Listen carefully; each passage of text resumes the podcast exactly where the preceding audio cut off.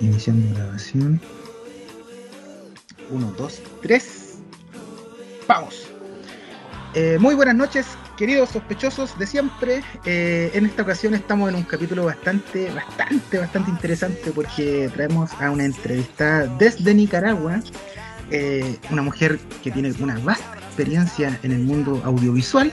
Es licenciada en comunicación social por la Universidad Centroamericana de Nicaragua interesada en el arte cinematográfico, también trabajó como asistente de producción en, el documental Carlas, Carla Arrival, dirigida por el holandés Cohen Swinges, y también fue actriz en El Camino, una, una, producción que se presentó también en diferentes festivales, incluso en Cannes. Así que tiene una, una, experiencia bastante interesante para contarnos, además de diferentes proyectos en los que ha participado como directora, coproductora, eh, guionista, actriz, ya sabemos un poquito en la pre-entrevista que le hicimos a Morena que su sueño desde pequeña estuvo bien clarito que fue ligado al mundo de la actuación, pero aquí nos va a ir comentando un poquito acerca de su, de su experiencia, de su trabajo, de sus intereses y más que nada un fuerte aplauso de presentación para ti Morena. ¿Cómo estás? ¿Cómo estás Morena? Hola, gracias por la introducción y por los aplausos. sí, este, muchísimas gracias por invitarme al, programa, al podcast. Eh, me parece realmente hermoso, pues, esto de esta maravilla de la tecnología, de que, pues, ustedes, este, como amistades y como grupo, pues, interesados, digamos, en, en la parte cultural pues tengan esta experiencia y este espacio y además pues me parece lindo que hay gente de México, gente de Chile, como el norte y el sur de América Latina. Así es. Sí, entonces les agradezco mucho y bueno, pues estamos aquí para conversar un rato y sí, y ver qué sale en esta, conversación. Yo dejé fuera de la presentación y me disculpo, César, por no presentarte en un comienzo, pero ahora sí te presento, compañero, querido amigo. César, ¿tú cómo estás allá en, México? ¿Cómo está la cosa? Bien, bien, amigo, no pasa nada, absolutamente nada. Este, sabemos que pues, así es siempre, hay que hacer siempre la presentación de nuestros invitados. Y pues ya sabes, ¿no? La misma situación de nuestro diario vivir con esto de la pandemia, pero pues con todas las ganas, la actitud y súper contento por nuestra invitada del día de hoy. Que me queda claro que en el ramo de la industria audiovisual, pues que no ha hecho, cabrón. Hasta teatro por ahí también vino sí, eh, ha participado como de todas las fases de, una producción audiovisual, así que es súper interesante. Y nosotros como podcast Morena te comentamos que desde hace un tiempo empezamos a tomar un giro. En un principio eh, nuestro podcast era orientado a comentar películas, hablar de cine, de nuestros gustos, intereses. Y luego comenzamos con el tema de las entrevistas a personas latinoamericanas vinculadas al mundo audiovisual, del cine, de, todo lo que tiene que ver con series, cine, con la producción audiovisual. Y es así como fuimos llegando a diferentes personas que desde su punto de vista han hecho su aporte a este mundo. Y fue como llegamos también a ti y, queremos conocerte un poco más. ¿Cómo nace tu interés, Morena, por, por, este mundo cinematográfico, el mundo del cine, el mundo audiovisual que a nosotros nos apasiona, pero tú que estás dentro, dentro de ese mundo, ¿cómo nació en ti la idea o, ese sueño de querer llegar a formar parte de este mundo? Fíjate que, eh, bueno, ya habías comentado un poquito que, que en la introducción de que me gusta mucho la actuación. Y, es cierto, o sea, yo, este, lo que pasa es que yo, esta pregunta típica que le hacen, por ejemplo, a las niñas o a los niños, ¿qué quieres ser cuando seas grande? yo me acuerdo, yo, yo la tengo bien clara. yo me acuerdo una vez de cuatro años, no recuerdo quién, creo que fue un tío, me preguntó, ¿qué quieres ser cuando seas grande? Se escuchó un ruido por ahí. Sí, eh, ya, pasó. No, entonces eh, continuó. Entonces, este, yo recuerdo que yo dije actriz, es más, ni siquiera podía pronunciar muy bien la R, era como actriz como en gringo, así, actriz. sí. sí. a mí la, yo, sí, a mí yo la R, la R, la aprendí a hablar ya cuando tenía, para pronunciarla bien hasta un poquito más allá de los cinco años. Me acuerdo que a mi mamá me ponía a hacer el ejercicio hasta que aprendí. Entonces, siempre quise ser actriz, lo tuve claro. ¿Por qué? No sé. Es como que, no sé, como que me venía del alma, del cuerpo. Sí, en el ADN. Yo creo, no, yo creo que en el ADN, de hecho, porque a mi mamá le encanta la actuación. Ella se llama Luisa y este, ella de niña está en el colegio, en las actividades del pueblo. Nació en un pueblo en Nicaragua y le gustaba mucho. Y además de eso, este eh, estudió artes y letras, entonces siempre tuvo como esa relación muy directa con, el mundo del, arte, de, la actuación, del teatro. Entonces este, yo creo que sí, que en el ADN tengo a, este, parte de ella. Y entonces, este, pero yo también estoy muy consciente que vivo en nuestra amada Nicaragua, vivo en nuestra amada Nicaragua porque aquí amamos nuestro país. Somos muy, eh, sí, sí, sí, yo esto me, hasta me da un poco de risa porque eh, tengo un par de amistades que no son latinoamericanas, sino que son este, de Europa o de Norteamérica. Y entonces me dicen, ay, yo veo que vos siempre decís este, nuestra amada Nicaragua o en inglés Our Lovely Nicaragua. Y no solo vos, dice, yo veo que muchos nicaragüenses también. Y le digo, sí, es que tenemos como un cariño muy especial por nuestro país pero a pesar del cariño, pues estamos muy conscientes, o, por lo menos yo estoy muy consciente, de que es un país que tiene muchas oportunidades, pero también tenemos bastantes limitantes. Entonces, entre las limitantes que tenemos es que pues, no tenemos industria de cine, no tenemos escuela de cine, no tenemos fondos para hacer cine, no tenemos ley para hacer cine.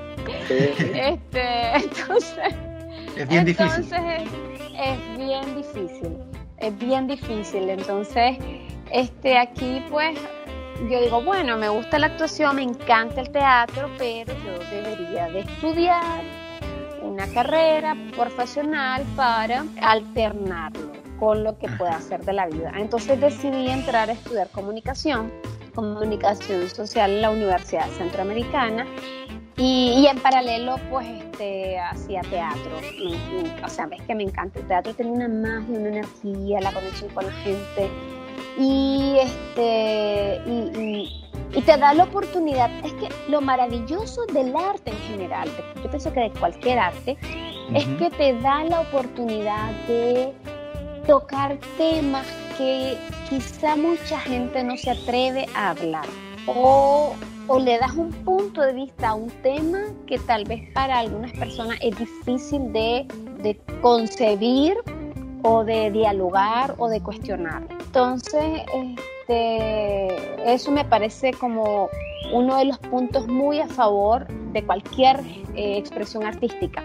Entonces, hablando específicamente de lo que es el, el teatro, a mí me encantaba y yo hice muchísimo teatro y también de hecho, mi primera actuación fue en la escuela, tenía que como seis años, este, estudié en un colegio religioso, entonces hicimos la representación de nacimiento, de, la anunciación y yo era el ángel Gabriel. Entonces, este, y, me y me acuerdo, yo me acuerdo de esa interpretación, pero luego tuve la oportunidad de que una ONG aquí en Nicaragua decidió hacer una serie de televisión infantil e hizo un casting. Y yo me acuerdo que fuimos dos mil niños y niñas, chihuines y chihuinas. Aquí no sé cómo le dicen en Chile a los niños o a los niños, pero aquí tenemos eh, varias palabras. Ajá, acá igual, acá igual. Somos buenos para inventar ¿Cómo le palabras, palabras. Cabros, cabros chicos. Cabros chicos y acá es, escuincles, bien me lo decías, escuincles acá. La escuinclada, la chamacada. la, ah, sí, escuincle chamaco en México. sí. sí. acá tenemos chihuines, chavalos, cipote. Eh, sí, depende de. Depende. Entonces, sí, sí, entonces, el asunto está que yo me acuerdo que éramos 2000 chipotes este, en el casting, pues, yo era una de esas que fue el casting y tuve la dicha de que me eligieron, eligieron a 40 para recibir un taller de actuación. Esto fue con el Justo Rufino Garay, que es uno de los grupos de teatro más importantes de Nicaragua y de América Latina, porque ya tiene el Justrofino tiene 40 años de existir y se ha presentado en toda América Latina y de hecho hasta tiene su festival de teatro que se llama eh, Monólogos, Diálogos y más. Y aquí a Nicaragua han venido muchas, o muchas de las compañías este, latinoamericanas importantes de teatro han, venido a Nicaragua y se han presentado acá. Entonces tuve esa oportunidad de, estar en el casting. Era un casting para elegir al, al, personaje secundario. Si los personajes principales fue una convocatoria cerrada que hicieron en una escuela. Entonces ya estaba elegido, pero cuando hicieron la convocatoria pública, que pues, pues mi papá y mi mamá se dieron cuenta y tengo la dicha y lo agradezco profundamente de que nací en una familia que a pesar de las limitaciones económicas, porque sí, de verdad que sí, mi mamá y mi papá eh, surgieron de la nada, literalmente, ambos vienen de familias campesinas, eh, pues con mis abuelos y mis abuelas yo creo que con costo llegaron a tercero o cuarto grado de primaria, muy básica. Pero mi mamá y mi papá pues tuvieron la dicha de que, bueno, eh, el estudio y pues este, el contexto les permitió acceder a una educación gratuita y bueno, y, y, fue muy esforzados y sacaron la universidad y, y bueno, entonces yo ya tuve la dicha de, nacer en Managua, en la capital, y en un contexto pues que, que Nicaragua estaba cambiando y entonces este, ya incluso se estaba dando este primer salto, porque era prácticamente la primera producción de ese tipo televisión en Nicaragua. Y, este, y tuve la dicha pues de quedar. Entonces estuve, eh, eran tres meses intensivos y en los tres meses, después de esos tres meses, de las 40 personas, eligieron a 19. 19 eh, para ser convocadas de vez en cuando a actuar en la serie en personajes secundarios. Entonces yo tuve la dicha que quedé entre las 19 y actué como en cinco capítulos. Para serles sincera, no me acuerdo en cuántos, pero como, como cinco más o menos. Entonces esto, yo estaba, tendría que como 12 años más o menos, estaba chiquita. Y luego me metí a la escuela de teatro, pero también, como les digo, alternaba. Pues tenía, o sea, terminé la carrera de comunicación, me gustaba la parte del teatro, pero poco a poco me di cuenta de que el teatro es maravilloso. Claro, les estoy hablando de una época en la que no había internet, no había WhatsApp, no había Skype, no había Netflix. No es como ahora el contexto del teatro es distinto, esa es la verdad.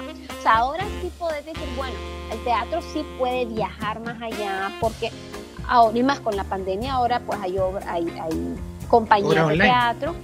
Exactamente. Pueden hacer una presentación online. Obviamente pues es un formato distinto, pues la, la sensación no es la misma.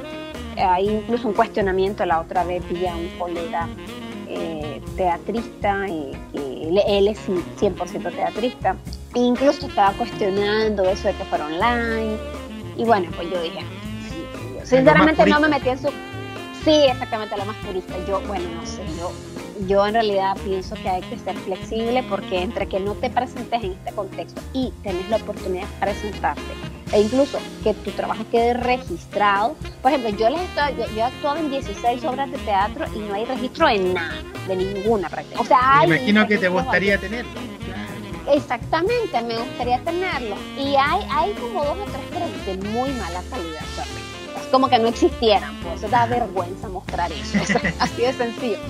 Entonces, lo que les quiero decir es que, este, esa limitante que en ese momento existía me hizo pensar, bueno, de repente el, audiovisual pues tiene la ventaja de que, de que poder viajar un poco. Cuando digo viajar un poco, viajar un poco no es tanto una físicamente, sino la obra puede proyectarse más, puedes presentarla en otros espacios, puedes tenerla guardada y bueno, uno aspira a vivir mucho tiempo y si una 20 años, 30 años, pues ahí está el registro y se puede ver, en cambio el teatro no. Entonces, poco a poco, pues me dije, bueno, de repente puede ser que esta parte audiovisual para algunos temas que a mí me interesa abordar o cosas que me interesa contar, pues me permite esa oportunidad de compartir algo que permanezca un poco más Digo un poco más porque, bueno, en teoría es para siempre, pues, siempre y cuando se, no se dañe la tecnología, ¿verdad? Siempre y cuando los soportes se mantengan, pues quedan para siempre. Pero yo digo un poco más porque, bueno, una nunca sabe. Por ejemplo, lo, no sé si supieron eh, un incendio que hubo en Brasil hace, hace, hace, Como poco. dos años, ¿no? Bueno, ¿En no, el Amazonas? Bueno, hubo- bueno, han habido, lamentablemente Brasil dan ganas de llorar porque ha habido muchos incendios. El del Amazonas sí fue hace como dos años, terrible, súper triste. Yo era un montón y me, me, me- me aturdí, de verdad que me aturdí porque no podía creer lo que estaba pasando. Pero luego hubo otro incendio que fue el de, creo que fue una biblioteca nacional, una biblioteca o un museo, pero importantísimo. Eso fue hace como un año y se perdió, pero un montón del acervo cultural de, de Brasil. Y no solamente eso, luego hace poquito, estamos en, en septiembre, creo que fue en, en julio, no recuerdo, pero hace poquito, hace dos, como dos meses o tres meses, se incendió la Cinemateca de Brasil. Se perdieron no sé cuántas obras audiovisuales de Brasil, o sea, del cine, del registro Ah, histórico, del acervo cultural de Brasil se perdió por el incendio. Y yo, ah, o sea, fue una pérdida de verdad. O sea, de verdad que la sociedad brasileña ha tenido muchos lutos en muy poco tiempo. O sea, muy poco tiempo, sumado más el luto de ahorita del coronavirus. Entonces, lo que les quiero decir es eso, pues que aunque una piense que en teoría es para siempre, pero bueno, ya la realidad nos ha mostrado que tal vez no, porque lamentablemente ocurren a veces cosas así como un incendio o un terremoto que te destruye el edificio o, o simplemente la tecnología tiene su vida útil y ya se va. A mí me llama la atención Pero bueno. de, de lo que tú dices que em, me llama mucho la atención porque como que en un momento mencionaste así como que te había entristecido mucho o te había hecho incluso llorar esas situaciones como esos incendios y, eso- y esas cosas que como que terminaron por destruir el, el acervo cultural que tenían en Brasil. Eh, ¿Es tan así tu sensibilidad por el arte, por la cultura, por el, por el patrimonio cultural de, de las obras audiovisuales? Fíjate que ¿Lo sí, sientes tan, tan fuerte dentro de ti? En realidad sí, fíjate que sí, porque lo que pasa es que, bueno, a ver, dentro del gremio audiovisual, dentro del cine como tal, hay de todo tipo, ¿verdad? Hay de todo tipo de películas. Hay películas muy, pero muy malas. Hay películas que uno dice, ay Dios, perdí hora y media de mi vida viendo una. Sí, sí, pasa mucho. Te lo ocurrió. pasa mucho. Sí. Sí, exacto. ¿Qué les decía? Ah, Sí, así. Hay películas que, pues, no, no sentí eso, decir, bueno, es una película que me divirtió. O sea, ya supiste, era para relajarme, eh, la viste una vez y no la vas a ver nunca más, porque era simplemente para, para sacarte la atención, para disfrutar el domingo con Palomera, tu familia, con tu pareja. En México dicen palomera, aquí decimos dominguera. la del No, domingo. sí, está bien. También. Exactamente. Entonces, digamos pues que, bueno, de repente se pierden esas obras, no hay registro, desaparecen para siempre. Pues, igual es, digamos, bueno, fue lamentable, pues se, perdió, digamos, el tiempo, el esfuerzo, el dinero de toda la gente que trabajó en eso, pero no me parece una gran pérdida comparativamente hablando con, con el pues, debido respeto al trabajo de quienes hayan sido parte de esas obras, a cuando se pierden, este, hay obras que, que registran momentos clave de un país. Eh, Por ejemplo, Brasil, Brasil es un país que ha tenido, bueno, toda, todo el continente americano, ¿verdad? Hemos tenido una serie de vicisitudes de todo tipo, ¿verdad? Desde, bueno, desde, desde nuestra parte indígena, ¿verdad? De cómo supuestamente fuimos descubiertos, una palabra que yo cuestiono mucho porque, También. o sea, Claro, no, ¿se entiende? Sí. no necesitábamos que nos descubrieran, ¿verdad? Pero Así bueno, es. este, sí, pues, Muy pero bueno, arbitrario ese argumento. pues, pero, pero digamos que es la realidad, o sea, ocurrió, ocurrió que hubo este, este, esta llegada de estas personas de este otro continente, eh, no sabían que existía este maravilloso espacio tan biodiverso de lo que hoy llamamos el continente americano, y hay toda una serie de cambios, entonces eh, hemos tenido una serie de cambios de todo tipo, político, económico, social, cultural, de idioma, de, de gastronomía, de enfoque, de creatividad, de visiones. Y el cine a lo largo de la historia ha venido registrando o expresando parte de eso. Entonces, por ejemplo, Brasil, este, ahí, ahí tenía, o sea, no sé, desconozco qué fue lo que se perdió con ese equipo, pero sí sé que Brasil ha, ha sido uno de los países que ha tenido una cinematografía vasta porque como es enorme, como es grande, pues y tenía fondos y eso. Entonces hay películas antiguas que son parte de la historia de ese país. Yo tuve la oportunidad de ver un documental, ay, no me acuerdo el título en este momento, pero era un documental que incluía eh, partes de, de cómo fue el proceso de Brasil desde los 50, los 60, los 70 con la cuestión médica. Era un documental sobre un médico en Brasil que él de verdad que entregó su vida por llevar salud a los indígenas y él se dedicó a decirle a, las autoridades en su momento, miren, las comunidades indígenas también son brasileñas y también tienen derecho a la salud. Entonces, este, por favor, denme un helicóptero y, y mándenme en el helicóptero que yo quiero vacunarlos, que yo quiero de verdad ver que, que se les respeta sus derechos y todo. Y entonces este señor grabó por, por iniciativa propia un montón de cosas que no se sabían, o sea, estaban guardadas por ahí y de repente llegó a las manos de, un, de, un, cineasta hizo, y recopiló todo este material, e hizo este documental. Y yo me quedé con la boca abierta porque yo en ese documental aprendí un montón de cosas, de, de problemas que hubo, eh, que vivieron las comunidades indígenas, de cómo el gobierno presentaba que eran procesos de, de respeto a los indígenas pues te das cuenta que no con los registros de este médico, eh, de cómo los colonos invadían, de cómo, por ejemplo, también incluso los religiosos, pues había una comunidad que supuestamente estaba bajo la tutela de unos sacerdotes, no recuerdo de qué, de qué denominación en particular, y, y de repente una, una indígena salió embarazada y su hijo salió eh, blanquito.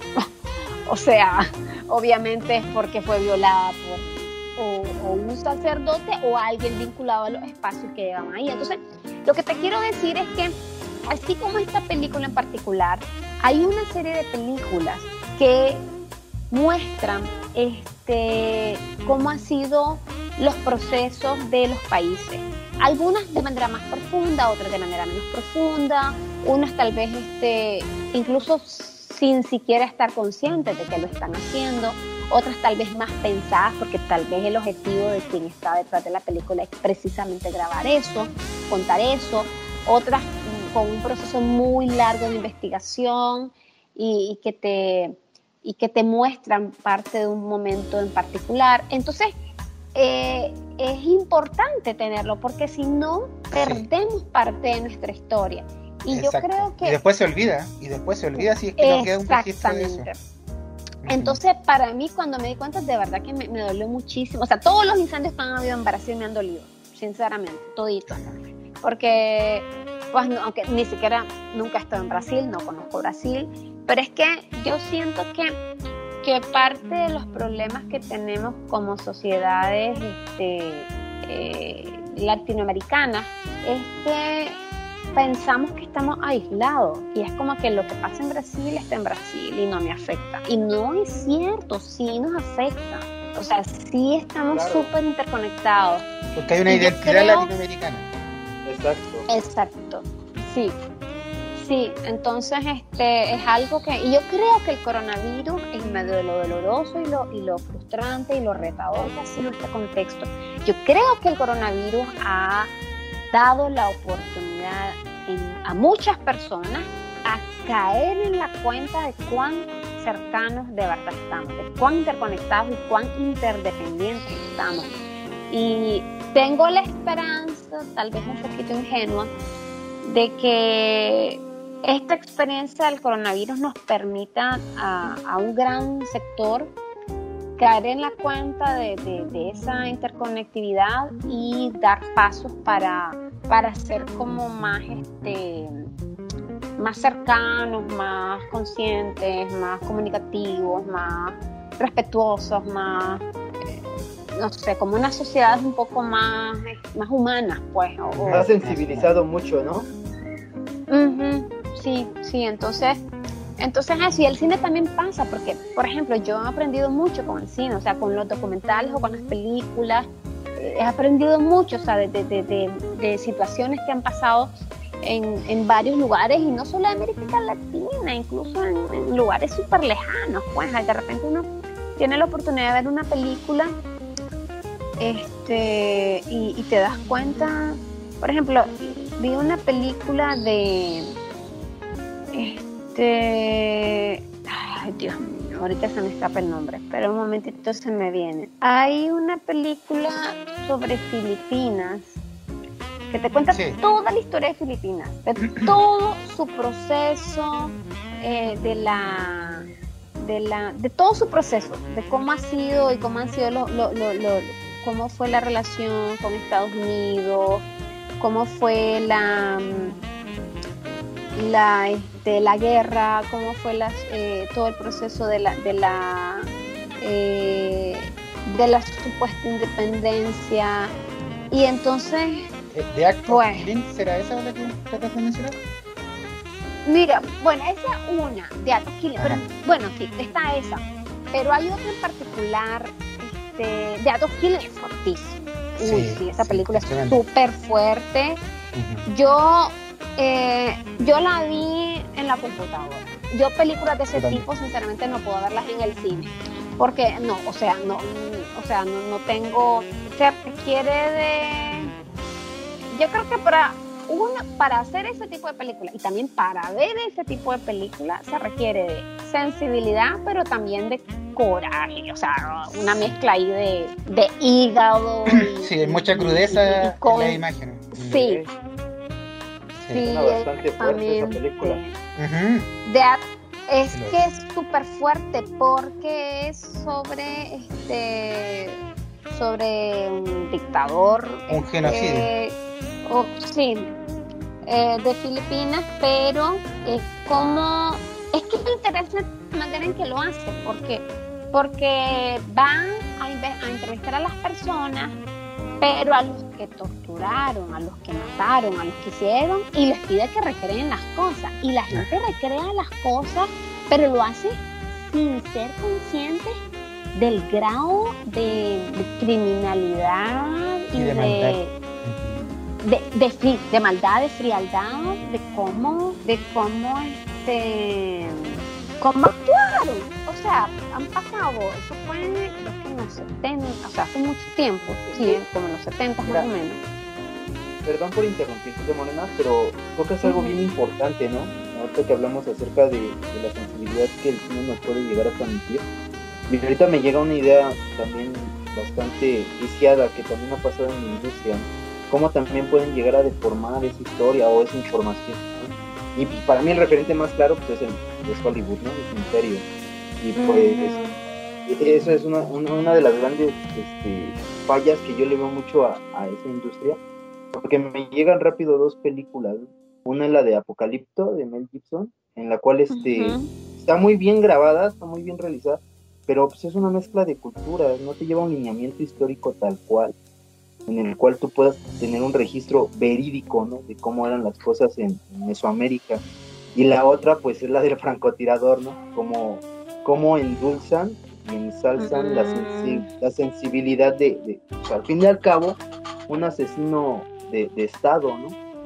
Y, la verdad, es bueno que ahorita nos compartas este tipo de contenido. Por mi parte, este, yo, yo intentaré eh, hacer, eh, subir eh, investigar dónde está esta película y compartir el link en nuestras redes.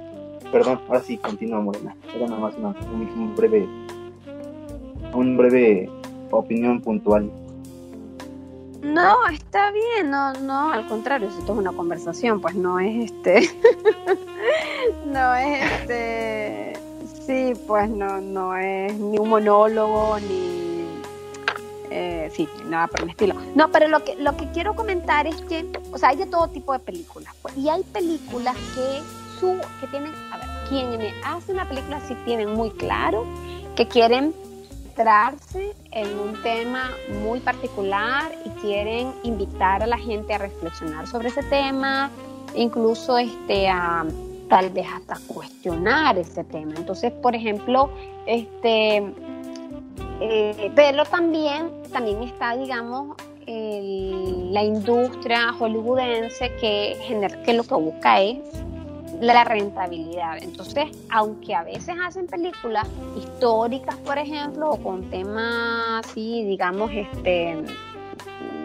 muy conocidos, eh, pero lógicamente pues buscan también la parte comercial, entonces simplemente es que es un objetivo distinto. El detalle está en que lamentablemente pues este, su poderío es tan grande que obviamente este, abarca, todo, abarca, abarca todo, pues y entonces, ¿qué pasa? Los cines en Centroamérica, por ejemplo, casi todos corresponden a la misma empresa.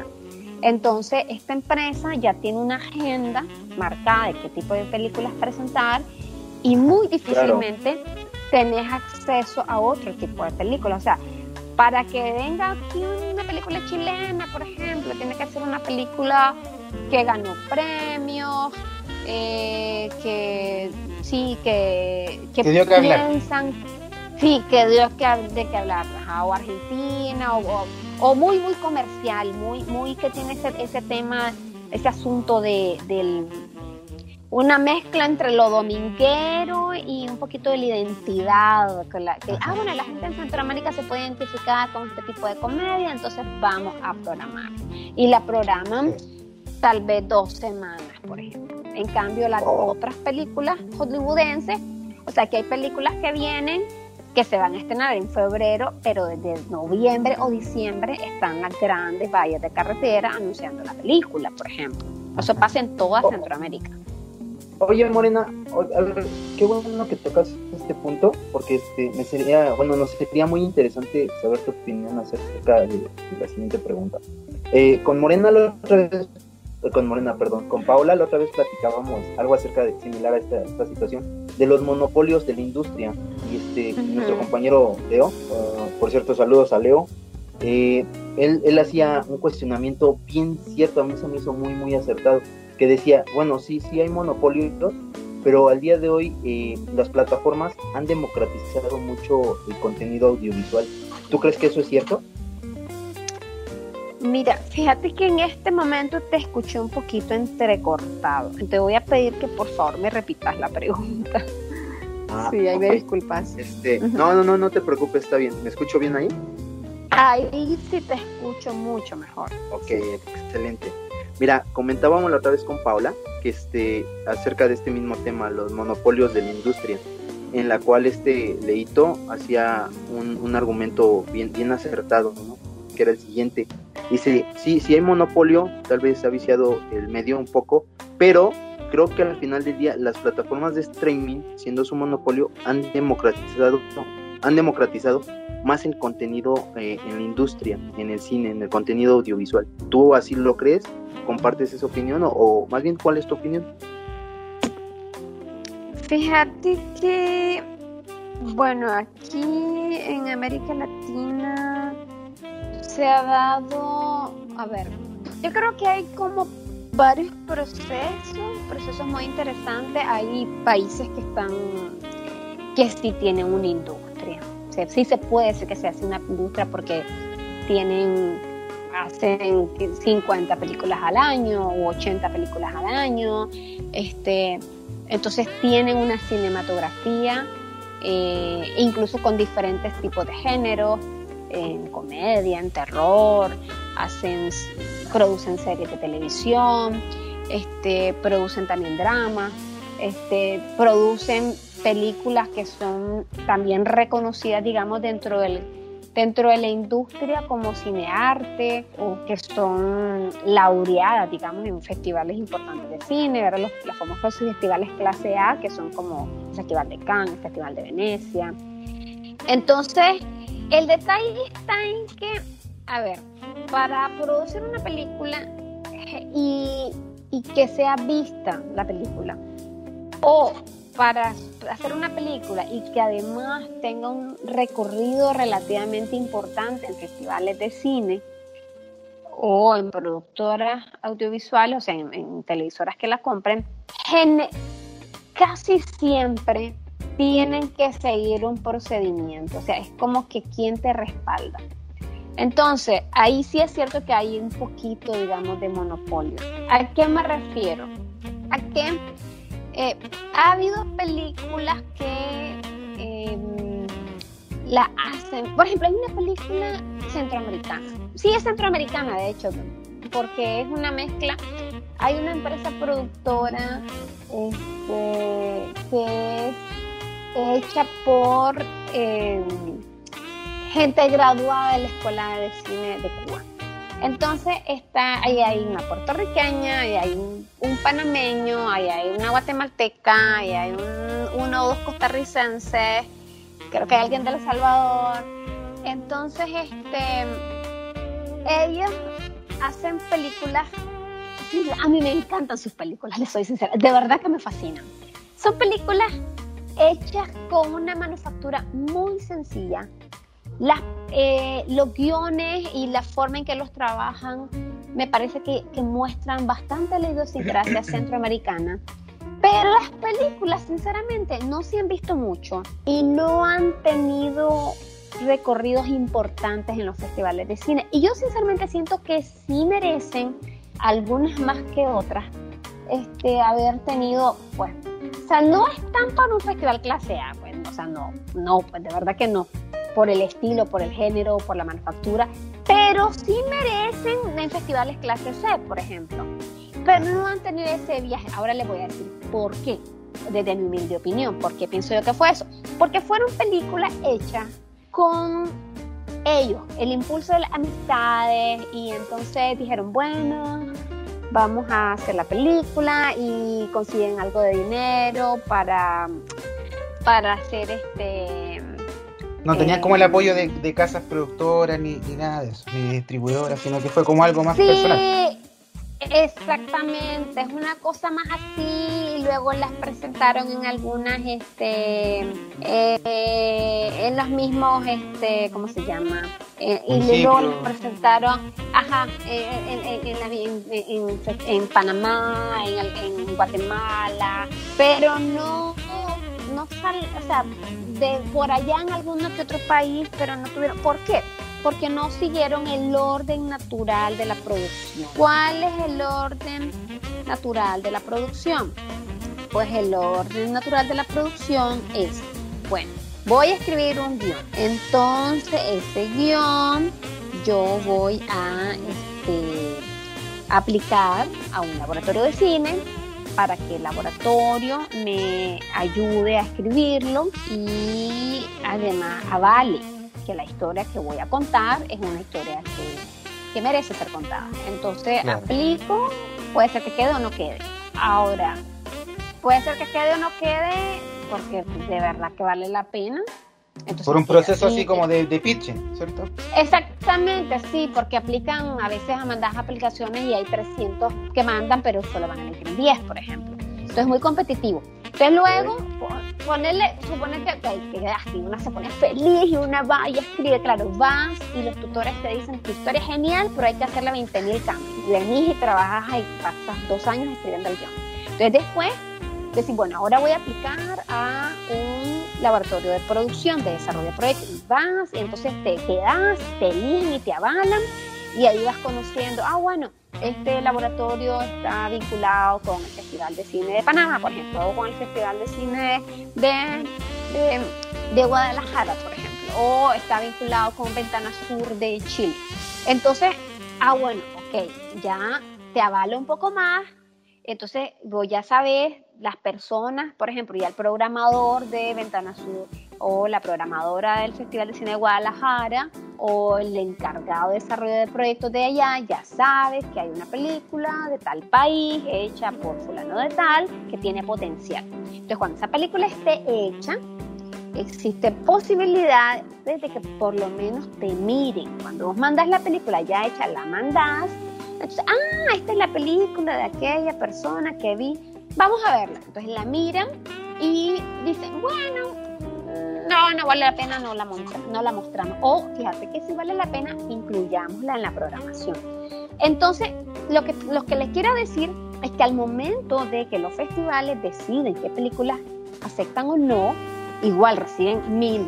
Entonces, es mentira, no pueden ver las mil, es imposible ver las mil. Lo que, lo que generalmente ocurre es que hay un comité, el comité hay, no sé, tres, cuatro, cinco personas, se dividen, ok, vamos a tener eh, 300, vos miras 300, vos 400, vos 500, entonces ni siquiera las ven, es que, a ver, agarran la carpeta de producción, ven la fotografía, ven la sinopsis y tal vez miran el primer minuto. Y en base a eso dicen, no, esta no va. O dice, ah, este primer minuto me engancha, ok, voy a ver ahora el resto de los minutos y pasa al siguiente filtro. Entonces, lo que te quiero decir es que si tu película, cuando ya la tienes lista, por lo menos pasaste por algún laboratorio o algo, entonces tenés más posibilidades. Ah, esta película, ok, esta película, entonces, si ya la avaló tal persona, la tutorió tal escritor, ah, bueno, entonces, en teoría debería tener una manufactura decente. Ok, entonces pasa al siguiente filtro. Entonces es más fácil, digamos, que por lo menos te vean, porque es que muchas veces ni siquiera te ven. entonces, la, perdón, la, pregunta de César que hacía hace un rato, yo creo que a ver si la entendí bien, iba por el tema de que las plataformas actuales como de streaming, como no sé, Netflix, Amazon y todas las que han salido, han abierto las posibilidades de que producciones más chicas, quizás no de productoras grandes, eh, lleguen a esas plataformas y de esa manera se vuelvan masivas y conocidas. Y hay muchos casos de, de, hecho, porque muchas, eh, por ejemplo, yo hace poco estaba viendo en Netflix una película que, que era chilena, yo nunca supe de esa película y era de bajo presupuesto, pero sin embargo estaba ahí en Netflix, en la plataforma disponible para verla. Entonces, tal vez eh, la democratización que han, provocado estas plataformas también han, ayudado a que otras eh, eh, obras audiovisuales lleguen a esos formatos y que se hagan reconocidas también. Fíjate que ahí, Pero... ahí sí y no. A ver, ahora te voy a decir lo mismo. ¿Por qué? Es cierto. O sea, es cierto que te democratiza en el sentido de que los no sé cuántos millones de personas que tienen la suscripción de Netflix tienen acceso a ese contenido y entonces eso es cierto, pues de repente este, la película eh, si está en Netflix, obviamente quien tiene esa suscripción pues tiene la posibilidad de elegir verla o no verla. Entonces en ese sentido sí es cierto que te democratiza, pero ¿en qué sentido digo que no? En el sentido que Netflix o Netflix o Movie o, la plataforma que sea, o Amazon Prime, Disney Plus, lo que sea, también tienen sus parámetros de qué es lo que consideran que vale la pena mostrar. Entonces, también entrar en esas plataformas también tiene su camino. Entonces, su camino, ellos también tienen su forma de, igual, ok, esta película estuvo o no en laboratorio de cine esta película fue elegida o no fue elegida a festivales de cine. Esta película, ¿cómo llegó a mis manos? Es porque me, porque me mandaron un paquete desde Costa Rica o desde México y me llegó a la oficina y es un paquete junto con 20 mil paquetes más y no lo abro. O Tiene que haber pasado unos filtros primero. Exactamente. O llegó a mis manos porque en un mercado audiovisual de ya sea en Argentina o en México, donde sea, el representante de ventas de Netflix se sentó ahí y llegó un productor o un agente de venta y le dijo, mire, vengo aquí, tengo cinco minutos y esta es mi cartera de, de película hecha y entre mi cartera de película está esta, que yo pienso que usted debería de ver y que creo que va acorde al tipo de público de Netflix. Entonces, o sea, sí es cierto que democratiza, pero también hay todo un proceso que pues que, es complejo, pues no es así. Y ese proceso, ese mismo proceso tú lo, has vivido en carne propia porque has pasado por las diferentes etapas, yo vi, tu, información eh, de todo lo que has hecho, y has pasado siendo actriz, asistente de dirección, coproductora, eh, investigación, o sea, has, eh, casting incluso, entonces has pasado como por las diferentes etapas de una producción audiovisual. ¿Cómo fue que tú llegaste, por ejemplo, eh, a estar en, como actriz en, en, la, el largometraje de Camino, que fue presentado en, incluso en Cannes o en la Berlinale también. Fíjate que ahí tuve la maravillosa suerte de que eh, Isabel que es la directora, ella este, es una película que, bueno, ella es, bueno, chilena, costarricense e iraquí, o sea, tiene una mezcla ahí de, de nacionalidades y de culturas, pero está muy cercana a Nicaragua. Entonces es una película, aunque es costarricense, en realidad está 90% eh, filmada en Nicaragua y ah, talento nicaragüense delante de la cámara, también hay talento nicaragüense detrás de cámara. Y este, ella hizo la, la este, hizo el casting en Nicaragua. Entonces yo tuve la dicha de que decidió hacer una convocatoria abierta, o sea, salió un anuncio en el periódico y mi papá vio el anuncio y me dijo, Morena, hay un casting que va a hacer. Es lo que le digo, tengo, yo agradezco de verdad que mi papá y mi mamá me apoyaron y siempre que me llaman un anuncio de casting o algo de teatro o algo de cine, fíjate qué tal cosa. Y yo, entonces me decían por lo menos, y yo iba, entonces fui recientemente, como las cientos de personas que fuimos, llené mi ficha de información, me senté y esperé hasta que llegó mi turno de presentarme al, a la cámara. Pues. Y entonces en la cámara fue uno de los castings más lindos que he tenido, sinceramente. Yo todavía recuerdo ese casting. Digo que fue uno de los más lindos porque ella, este, eh, a ver, hay distintos tipos de casting. Hay casting que solo llenas una ficha en la que pones tu nombre, tu edad, cuánto pesas, qué color de pelo tenés y te toman fotos y adiós. Porque lo que están buscando tal vez es solamente el fenotipo. Tal vez es como, tal vez, tal vez la película amerita eh, un personaje con ciertas particularidades físicas, porque es así, porque, qué sé es una persona de 50 años, por ejemplo, entonces no puede hacerla una mujer de 20, porque no. O es una película sobre una persona de color negra, entonces eh, es negra la persona, no puede ser una persona blanca o la historia bueno hoy en día hoy en día las cosas como que están así son variables se, dice mucho eso que como que con las nuevas tendencias ahora no sé por qué. Eh, la sirenita sea hombre no sé como que todo ha cambiado. El movimiento Me Too también eso es algo importante no siento que el movimiento Me Too ha, también como que influido en mucha distorsión de contenido. Bueno a mi humilde opinión y en la cual este como dice Morena, ¿no? A veces las cosas deberían ser como, como son, o sea, no, no, no, no hay una transgresión tal cual, pero bueno. Bueno, a ver, yo creo que aquí estamos como cruzando dos cosas, porque una cosa es que concibas una película en la que tu personaje es, por ejemplo, a ver, quieres hablar del Alzheimer y entonces, eh, bueno, es una si vas a hablar del Alzheimer y tu personaje protagónico es una persona que está descubriendo que tiene Alzheimer, entonces tiene que ser una persona de una edad avanzada. O sea, no puede ser tu protagonista una niña de 5 años. A menos que querrás hablar del Alzheimer desde el punto de vista de una niña de 5 años que está muy apegada a su abuelita y de repente mira que su abuelita no se, no, se acuerda, no la reconoce, eso es otra cosa. Pero aún así, siempre tendrías que incluir en tu casting a una señora mayor que representa a la abuelita. Y tiene que ser una señora mayor, o sea, no puede ser este, una mujer de 20 años, porque nunca voy a creer en cámara que esa mujer de 20 años es la abuelita de una niña de 5 años. O sea, no. Pero si se refieren al movimiento Me Too, eso es otra cosa. El movimiento Me eh, tiene que ver con, con que lamentablemente en las diferentes esferas de las sociedades ha habido una violencia hacia niñas, también hacia niños. De hecho, las estadísticas dicen que el abuso sexual es aproximadamente 6 de cada 10 niñas han sufrido abuso sexual en toda América Latina y aproximadamente 4 de cada niño han sufrido abuso sexual infantil, o sea, estamos hablando de niños o niñas que han sido tocados, que han sido obligados a tocar a alguien, a tener algún tipo de contacto sexual.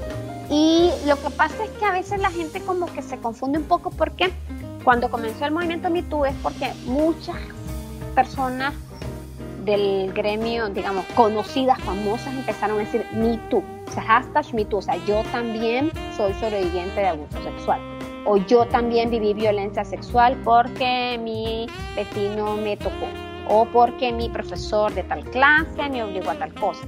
Entonces, eh, a veces como que se, se, distorsionan un poco los conceptos. Pues digamos, yo por lo menos estoy diciendo de, cómo comenzó, ¿verdad? Y, el concepto como hay. Pero bueno, volviendo al tema del casting, tuve la dicha de que esta mujer vino y el casting fue un casting así, o sea, aunque era la primera, el primer filtro que hacía, ella sí quería hacer un casting tenía un casting completo, digamos, que no es el tipo de casting que solamente te llenan los datos y te toman fotos. No, era un casting en que, además de que te tomaban la foto y además de que llenabas la ficha, pasabas con ella y ella te pedía que improvisaras una escena. Y dependiendo de, de lo que pasaba, pues podía ser que tu prueba de cámara durara más o durara menos. Prueba de cámara se le llama cuando estás en un ensayo, pero es una improvisación y hay una cámara que te está grabando. Entonces ella empezó a dirigirme. Yo tuve la dicha que ella empezó a dirigirme y yo, yo empecé a simplemente a fluir, a fluir, a fluir. Para mí era súper lindo, súper fluido, de verdad, y, y fue una prueba de cámara de verdad que larga, porque ella me dio la oportunidad. Y, y fue, de verdad que creo que ha sido el casting más lindo que he tenido en mi vida por eso, pues la oportunidad que ella me dio de... De, abrirte las puertas. Sí, de, probar así, porque he ido a otros castings donde solamente te toman la foto y ya, entonces después pues, ni te llaman porque, eh, pues porque no sé, porque no das con, con, la, con lo que buscan, o aunque des con lo que buscan, se fijan en tu rostro solamente, o se fijan en cuánto pesa, entonces no ven como la parte actoral. Y yo ahí ya desde el punto de vista, ya pensando detrás de cámara, me parece que es un error porque creo yo que eh, ahí corren el riesgo de perderse a mucho talento y de repente empiezan a llamar a gente que tal vez no es tan talentosa y es porque... Ah, solamente cumple con un criterio, claro. Exactamente, pues ah, porque a veces, porque es cierto, cuando escribís el guion vos, te imaginas la película, soñás con la película y a veces ya, ya, lo ves, a veces ves, ah, no, es que, yo estoy haciendo una película y mi película es un hombre de 35 años que pesa, no sé, 50 kilogramos, incluso me lo imagino ya hasta con bigote. Y, entonces como tengo esa idea así en la cabeza, y entonces empiezo a hacer un castillo, un castillo solo de fotos y lo quiero así. Pero a veces, o sea, de verdad tiene que ser así. O sea, ahí donde digo, depende mucho de la historia. Depende, puede ser que de verdad tenga que ser así porque el guion te lo pide así. Pero a lo mejor la necesidad del guion puede ser así.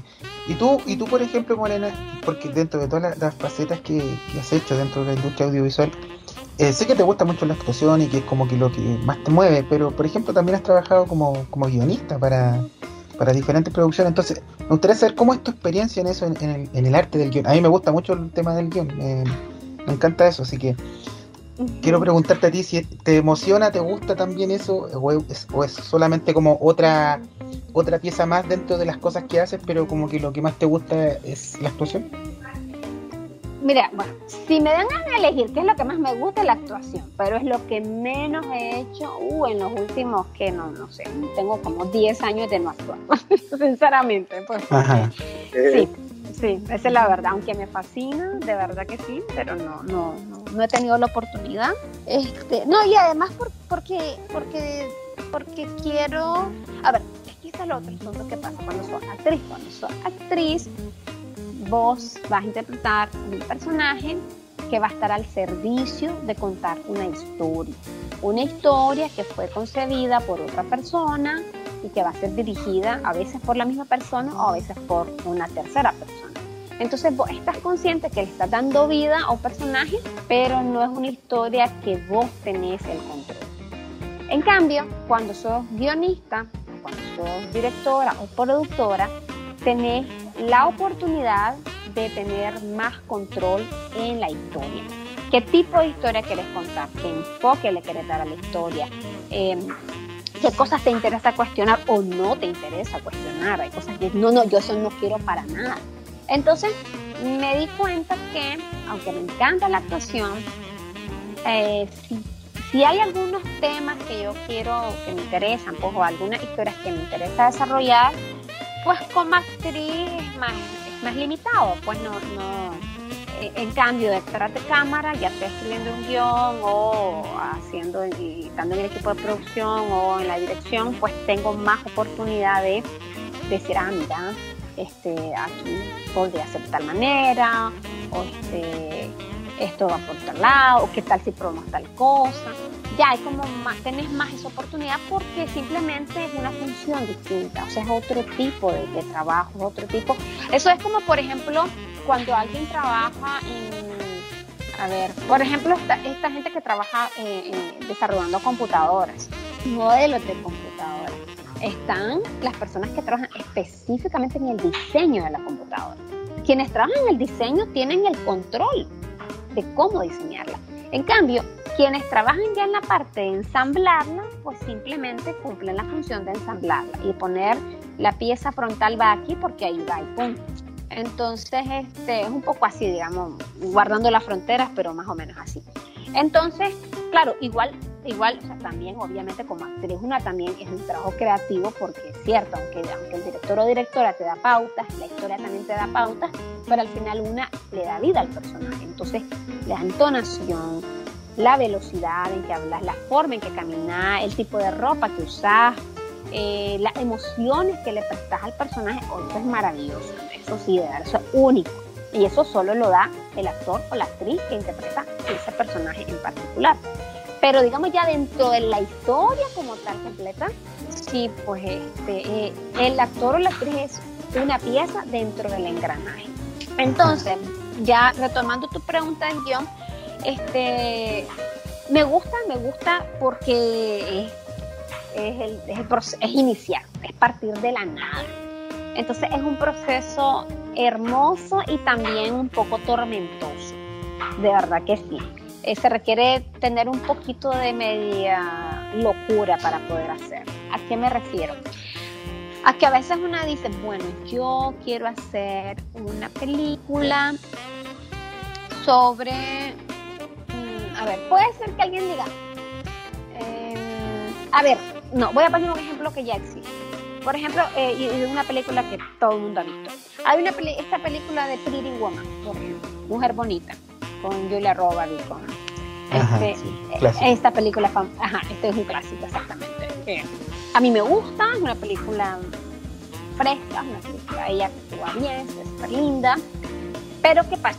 El guionista de esta película escribió un drama, o sea, él quería contar una historia de una mujer en situación de prostitución que de repente, pues, vive como esta especie de sueño mágico, pues que se encuentra con este hombre, con este millonario, pero que al final de la película ella vuelve a su realidad. El millonario simplemente fue como, le entusiasmó la idea, de repente pensó en que podría formar una vida con esta mujer, y, pero no, al final él sigue su vida porque él es un hombre de negocio y ella es una mujer, como dice la gente, de la calle. Entonces él no se va a rebajar al nivel.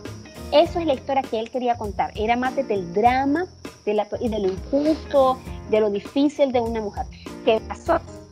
Viene Hollywood y dice, no, espérame. Me encanta la idea de tener este contraste, de hacer tipo la cenicienta moderna de New York y todo este ambiente de Estados Unidos y millonarios por acá y todo, pero tiene que ser un final feliz. Entonces, el final, ¿cuál es el final feliz? El cuento de hadas de Disney.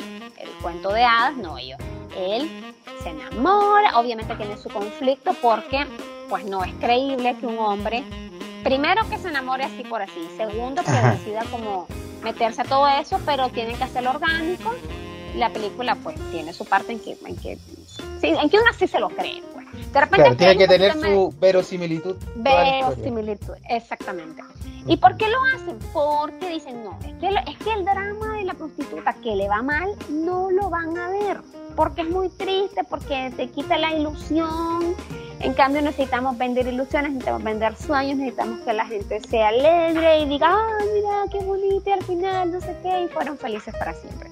Entonces, yo me imagino, obviamente para el guionista de esto, cambiar la historia, ser obligado, digamos, a cambiar este, y decir eh, fue una parte tormentosa. Entonces es una parte, como les digo, es, hermoso porque partí de la nada, tenés la oportunidad de contar mil, mil cosas, mil puntos de mil distintos puntos de vista, pero también eh, si quieres que el guion se vuelva, se transforme en película o en una serie de televisión, necesitas dinero, recursos para producirla y para distribuirla.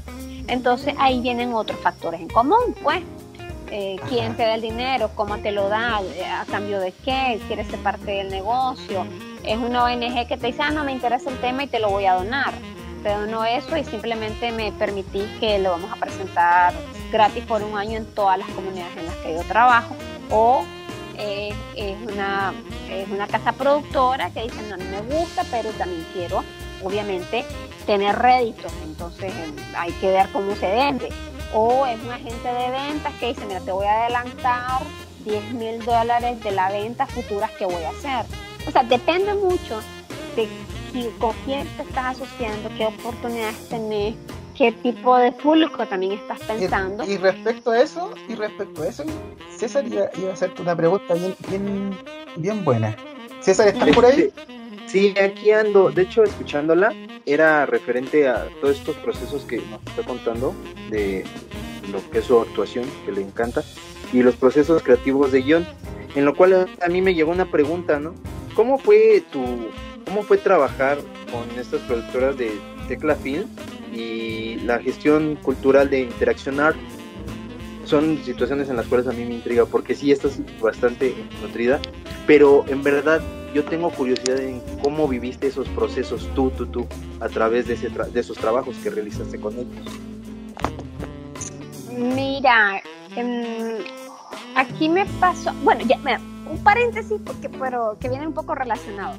Hace no sé, cuando comencé, hace un rato que estábamos hablando les comenté de una película que a mí me gusta mucho que hice esta productora, ya me acordé el nombre de la productora y el nombre de la película. es Best Picture System. Best Picture System es este este grupo que le digo yo de, le conté de gente egresada de la Escuela de Cine de Cuba y entonces hicieron una película que se llama OVNIs en Zacapa. Es bella la película, es súper linda, es divertidísima, relajada, está bien hecha. Es una coproducción este, Guatemala-México, creo que también de Panamá. Entonces, esta película yo pienso que debería de verse más. Y yo creo que Netflix podría ser una plataforma incluso. sí, la gente que ve Netflix yo creo que vería esta película. Pero ¿qué pasa? Ellos la hicieron pues con sus propios recursos, consiguieron algo de dinero con un aporte local en Guatemala para, los, para pagar los hoteles, pasajes, cosas por el estilo, pero no siguieron este proceso de que, bueno, aplicaron a un festival de cine, aplicaste a un laboratorio, fuiste a un mercado a vender y entonces pues aunque ya está hecha la película y, a mi juicio vale la pena incluso que Netflix la tenga, pues no está en Netflix ni, ha tenido un recorrido. Y así como ovnis, esa capa ha habido muchas. Entonces, volviendo a tu pregunta reciente, a mí me pasó un poco lo de Benefit System. ¿En qué sentido? Por ejemplo, Interaction Art Teclas son dos espacios en los que estoy vinculada con otras personas de Nicaragua que mezclamos nuestras profesiones con el arte. Entonces ahí hay gente del mundo de la sociología, de la antropología, de la comunicación, del teatro, de la producción audiovisual, que nos gusta, pues, un poco como ustedes. Ustedes tengo entendido que este podcast lo hacen porque les gusta el cine, les gusta un poco el arte, la literatura, y pues quieren dedicar parte de su tiempo libre a hacer este programa y compartir un poco con la audiencia pero lo hacen, digamos, como ad honorem, como dirían. O sea, es un asunto que lo que ponen es su tiempo, su dedicación, su pasión y obviamente sus recursos técnicos, pues, pero no es que tienen eh, alguien que les está pagando o les está financiando para hacer el podcast. Entonces, con Interaction Art y con Tecla es más o menos parecido. ¿En qué sentido? En el sentido de que eh, surgió un poco como eh, teníamos unas amistades que son, están en el medio de la pintura artística, y son buenos pintores, pero este les había, les costaba un poco la venta porque igual hacer pintar también, dedicarte a pintar y ganar de pintar en Nicaragua y en buena parte de América Latina es difícil también, porque no todo el mundo tiene el poder adquisitivo para pagar una obra de arte original o aunque tenga el poder adquisitivo no quiere simplemente comprar una pintura porque prefiere, porque no le gusta, porque no le parece necesario, porque puede comprar mm, puede poner una decoración distinta, algo mucho más económico. Lo puede comprar de China, lo piden de Exactamente, también, exactamente. Entonces mejor en vez de pagar, no sé, 300 dólares en una obra de arte o 700, dependiendo de, qué tan, de quién sea la pintura, el formato y todo, mejor compro la, la copia de China que me va a costar aún con el envío 50 dólares y este y los 250 o los 650 de diferencia mejor lo uso para mis vacaciones o para sé, me quiero, me quiero comprar un televisor nuevo, no sé, pues cada quien es libre de, decidir cómo quiere usar y, ese, y, esa forma de, querer como integrar diferentes manifestaciones artísticas con esta, eh, como ser cofundadora de estas dos eh, productoras, por así decirlo, no sé, como que son como gestores culturales. Eso nació como una iniciativa digamos, enfocada en, Nicaragua, así como para integrar las expresiones artísticas como, como una idea tuya, así en, que te nació crear en base a tu experiencia o, fue naciendo en el camino? Mira, fue naciendo en el camino. En realidad, a ver, Interaction Art surgió de, de, de eso, pues de que estábamos este grupo de, de artistas y de repente un día, este Mm, estaban viendo que necesitaban como pintar, o sea, como no pintar, vender, que tenían varias obras. Y mi papá, que también le gusta el arte, este, él le dijo, fíjese lo que, ¿por qué no se organiza una exposición de pintura? Dice, podríamos intentar en Granada, Granada es una ciudad colonial en Nicaragua, este, por cierto, la primera ciudad colonial eh, oficialmente fundada en tierra continental cuando vinieron los españoles. Entonces, este, eh, Granada tiene el Festival Internacional de Poesía de Granada, que, ha ido creciendo mucho y bueno, muy reconocido ahora, ya lleva como, no sé, como 15, como 16 ediciones. Y este, entonces dijo, mira, podríamos intentar, no les prometo nada, dice, pero, pero tengo un colega que, que vive en Granada y podríamos ver si él sabe de algún espacio en el que tal vez se pudiera organizar una exposición de unos, una semana en el marco del Festival de la Poesía, en algún lugar pues que, que presten el espacio, así prácticamente, para que les colabore. Entonces mi papá fue y de hecho yo lo acompañé, me acuerdo, porque también era como lindo ir a Granada, pasear y todo. Entonces fue una mezcla de, de paseo y colaboración, pues. Y tuvimos la, la, la, suerte de que en realidad sí, su colega sí, sí tenía muy buenos contactos con el Palacio de la Cultura de Granada y les encantó la idea y ellos aportaron el espacio de, decir, mire, les parece bien y este y no me acuerdo cómo fue el arreglo porque les estoy hablando que se fue en el 2008 no recuerdo si fue que prestaron el local sin cobrar nada sí creo que prestaron el local sea, no cobraron nada, pero era, si vendían, o sea, si no vendían, no cobraban nada. Si vendían, creo que debía quedar una comisión por venta en una cuatro cuantos.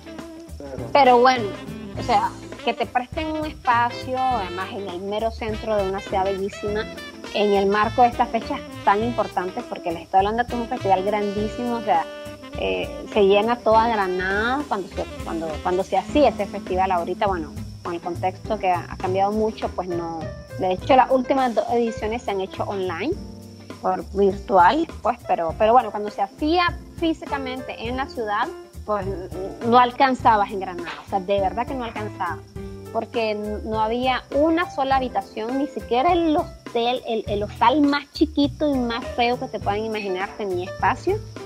Y además de eso, toda la gente que viajaba de Nicaragua allá en su vehículo o en bus. Entonces, full, full. Entonces, sí es un buen espacio y una oportunidad para un artista de ser visto y cuanto más te miran, pues tenés más posibilidad de que te compren. Entonces, así, comenzó. Así comenzó, fue una cosa muy fortuita y no, costó, fue muy lindo la experiencia. Y luego decidimos replicarlo cada año, pero luego fuimos extendiéndolo poco a poco. Fue como primero una semana, luego dos semanas, luego tres semanas, hasta que llegó un momento en el que dijimos, ve, ¿por qué no hacemos una gestora cultural? Porque además de, de esta, de la, de la exposición como tal, podemos hacer presentaciones de libros, podemos hacer proyecciones de cine, de teatro, talleres.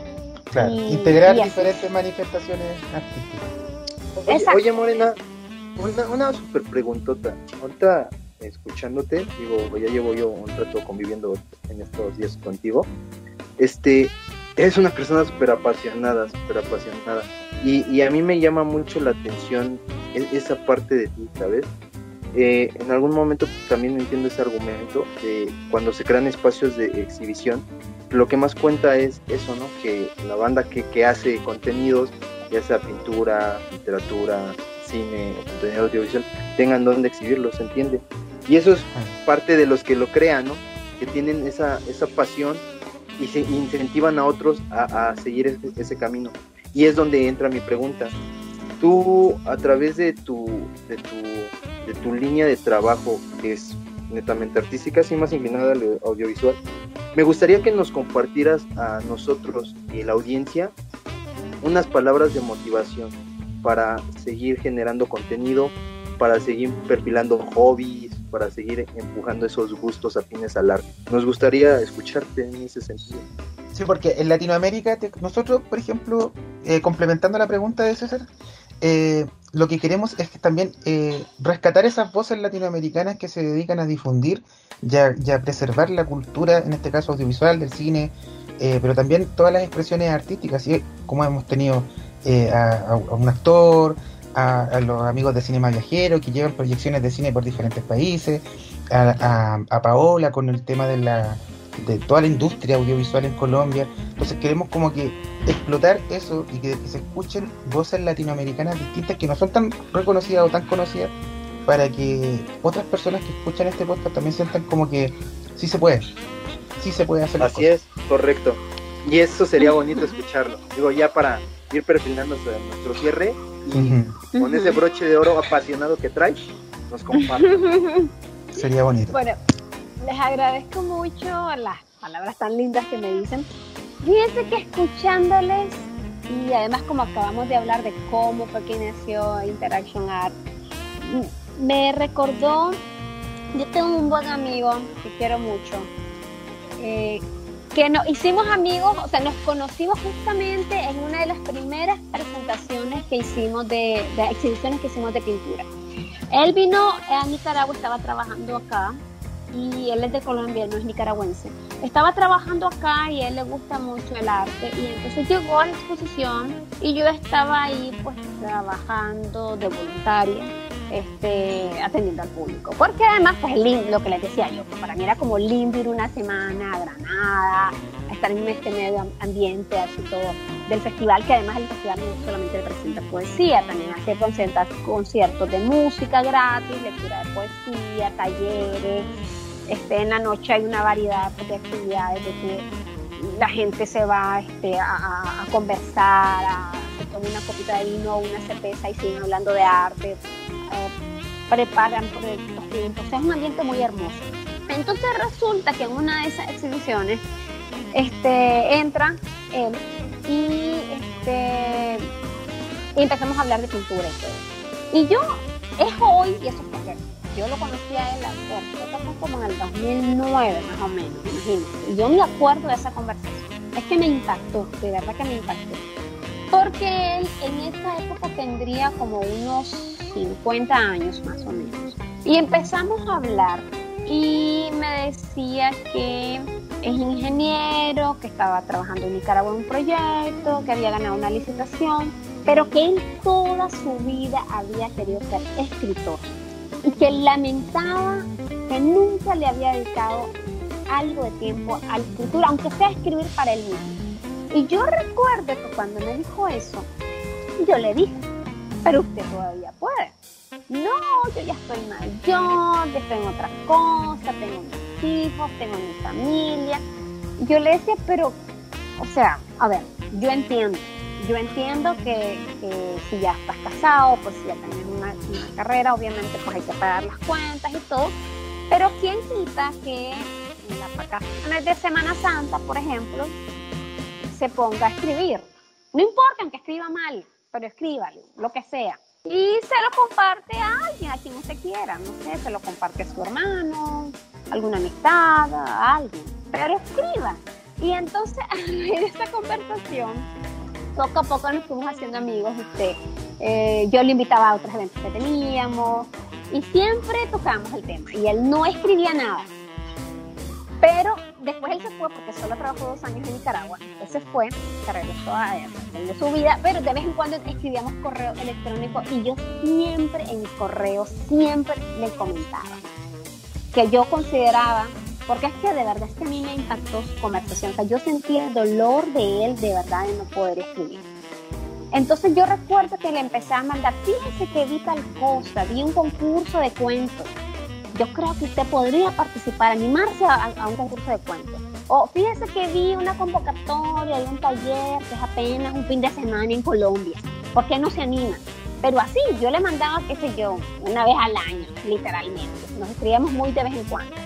Y en el 2017 recuerdo que recibí un correo de él y me dijo, Morenita, incluso ni siquiera me dijo Morena, Morenita, me decidí y me acabo de inscribir para una maestría en literatura. Y yo de verdad que me sentí súper feliz, feliz, feliz, de verdad, de que él hubiera decidido organizar su vida y dedicarse a escribir. O sea, sigue siendo ingeniero, sigue trabajando en los proyectos, pero él estudió su maestría y ha escrito un montón. De hecho, tiene un libro, dos libros, que yo le digo, esos libros se tienen que publicar. Y me dice, no, vos pensás que es demasiado, vos porque pensás que todo es muy bueno. No, de verdad, yo siento que tiene la calidad suficiente. Entonces, o sea, me parece lindo, yo soy una persona que ahora él tiene 60 y algo de años, tuvo, digamos, ese coraje. Yo creo que todo mundo puede. Obviamente hay circunstancias que son diferentes, ¿verdad? Él, pues, por mucho que aunque tuviera la, digamos, la edad un poquito en su contra, pero digamos que la posición económica le, le facilita. Yo sé que hay personas que tienen todo en contra. No tienen ni el dinero ni siquiera para comer, entonces si no tenés para, para comer, o estás pensando que mañana te van a correr de la casa porque no has pagado la renta, pues es mucho más difícil que puedas decir me voy a dedicar a escribir o me voy a dedicar a cantar o me voy a dedicar a hacer una película. Pero yo creo que uno tiene una pasión, yo creo que es importante hacerla, no tanto por el hecho de decir me voy a volver famosa o me van a ver entalado, sino por el hecho de hacerlo y de tener... De sentirse realizado con tu pasión.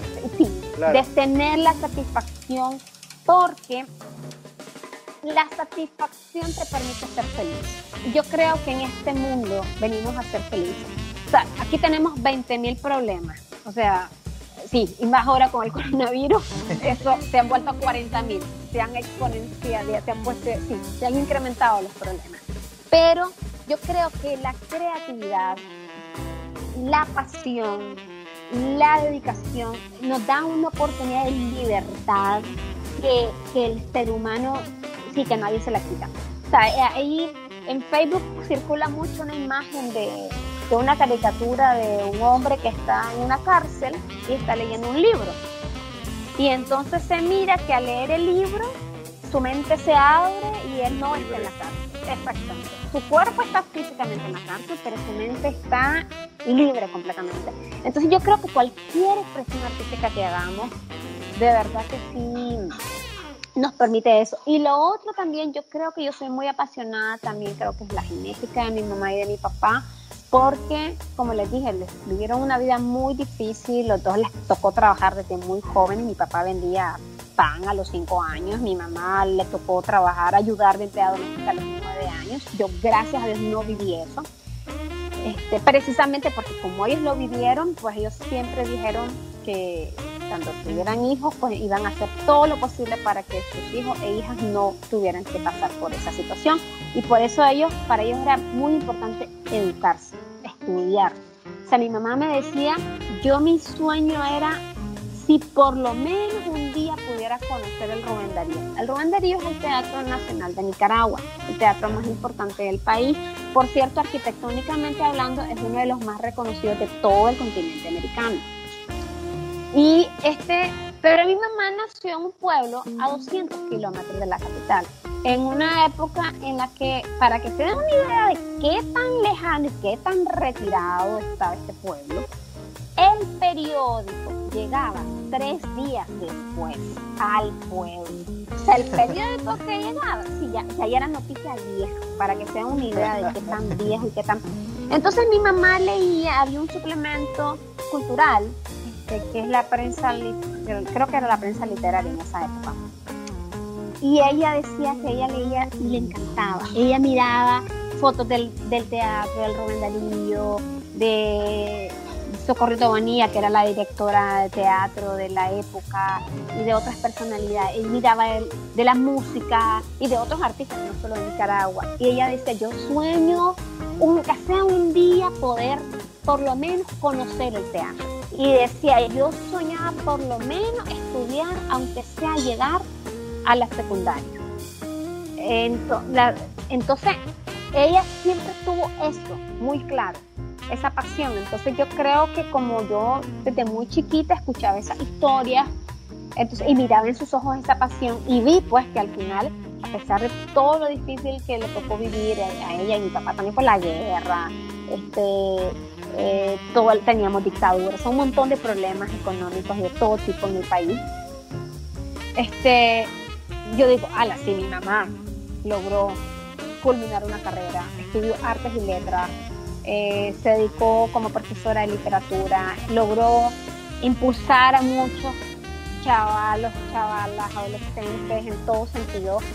O sea, ¿cómo no voy a intentar yo hacer algo que me gusta? Pues sería, creo yo, que eh, tonto de mi parte y creo que hasta injusto para con el todo el sacrificio que mi mamá y mi papá hicieron. Pues entonces, lo que les quiero decir es que si una mujer en un país de dictadura, con guerra, con bloqueo, de una familia de siete hijos e hijas campesinos que además sufrieron muchos despojos y muchas cosas, logró, logró ser actriz, porque mamá fue actriz también, este, estudió teatro, eh, o sea, no es famosa, no es así, digamos, este, tampoco se hizo millonaria ni nada con el teatro, más bien le Pero persiguió su sueño.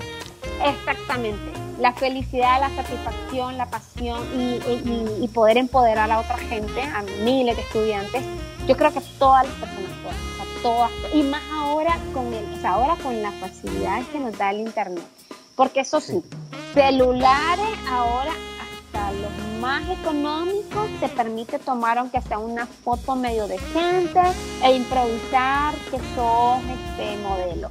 O improvisar que estás pintando o mostrar Sí, o sea, de verdad. Entonces yo creo que, hay que aprovechar las bondades de la tecnología, hay que, creo yo, recordar que cada persona tiene un mundo de posibilidades, somos lo suficientemente inteligentes para tomar decisiones, entonces es como, como ver qué tipo de decisiones tomamos y también asociarnos, o sea, eso sí, colaborarnos. La colabora, o sea, a veces no tenemos dinero, yo misma me pasa, o sea, no, o sea, no, pero nos colaboramos, pues fulanito te presta la cámara o hacemos intercambio, yo te, ok, te, reviso tu guion, te asesoro en la producción y vos este, me facilitas los equipos de audio, por ejemplo, cosas así, pues, entonces... Como dicen acá, una mano lava la otra y las dos lavan la cara. Eh, bueno, sí. como prestarse, ayudarse. Exactamente, sí, sí. Entonces este, yo, yo creo que, que vale la pena, en lo que sea, en lo que sea, ya sé. Y lo otro que también, porque eso sí, yo me acuerdo eh, cuando, eh, cuando Interaction empezamos a impartir algunos talleres este, de arte, yo siempre le decía a, a las personas adultas, miren, vean el taller no tanto como, ah, la que ahora soy la ama de casa o abogada o el ingeniero o el electricista que no puede, no tiene tiempo y lo hago por hobby. Véanlo como una herramienta para la vida.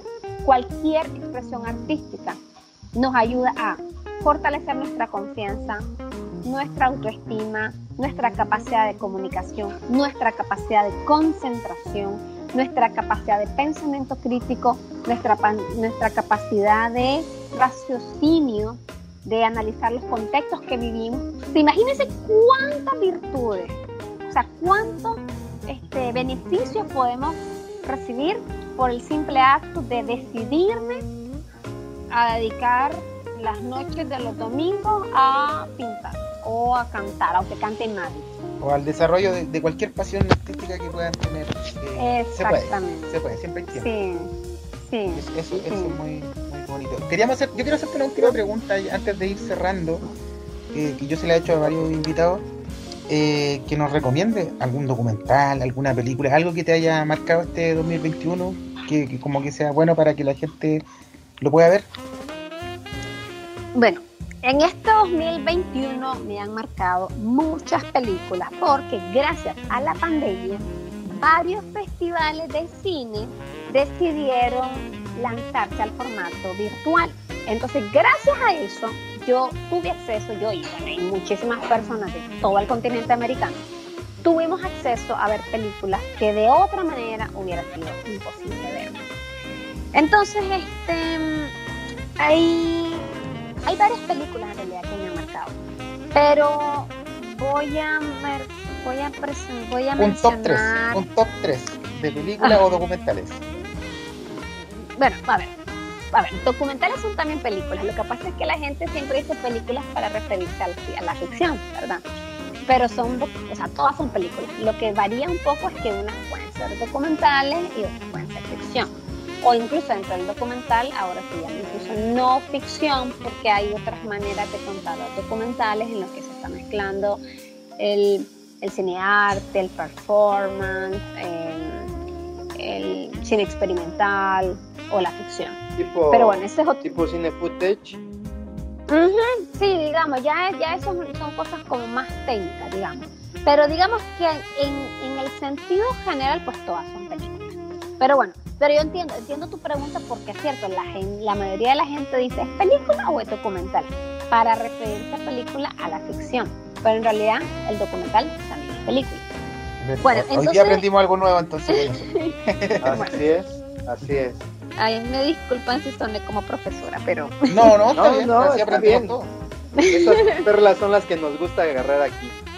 Gracias. Mira, voy a hablar de tres. Tres documentales. hay una película documental que yo sinceramente, yo, yo pienso que incluso debió haber quedado nominada a, los pero bueno, pues no quedó porque, bueno, seguramente porque el tema es extremadamente político y controversial. Estoy segura que por eso. Pero desde el punto de vista cinematográfico, de guion, de puesta en escena, de incluso el, del abordaje que le da al tema, es una película extraordinaria. Yo realmente la recomiendo.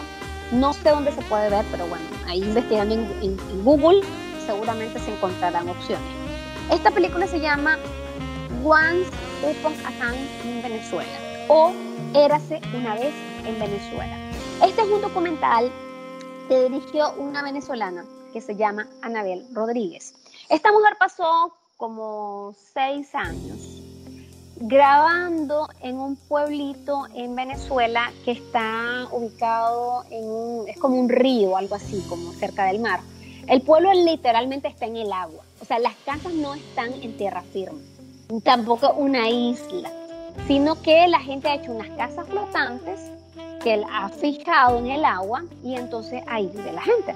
Ahí tienen su escuela, ahí tienen su, su centro de salud, todo pues pero obviamente por las particularidades que tiene el lugar, pues es un estilo de vida muy distinto al que, al que la mayoría de la audiencia está acostumbrada a vivir.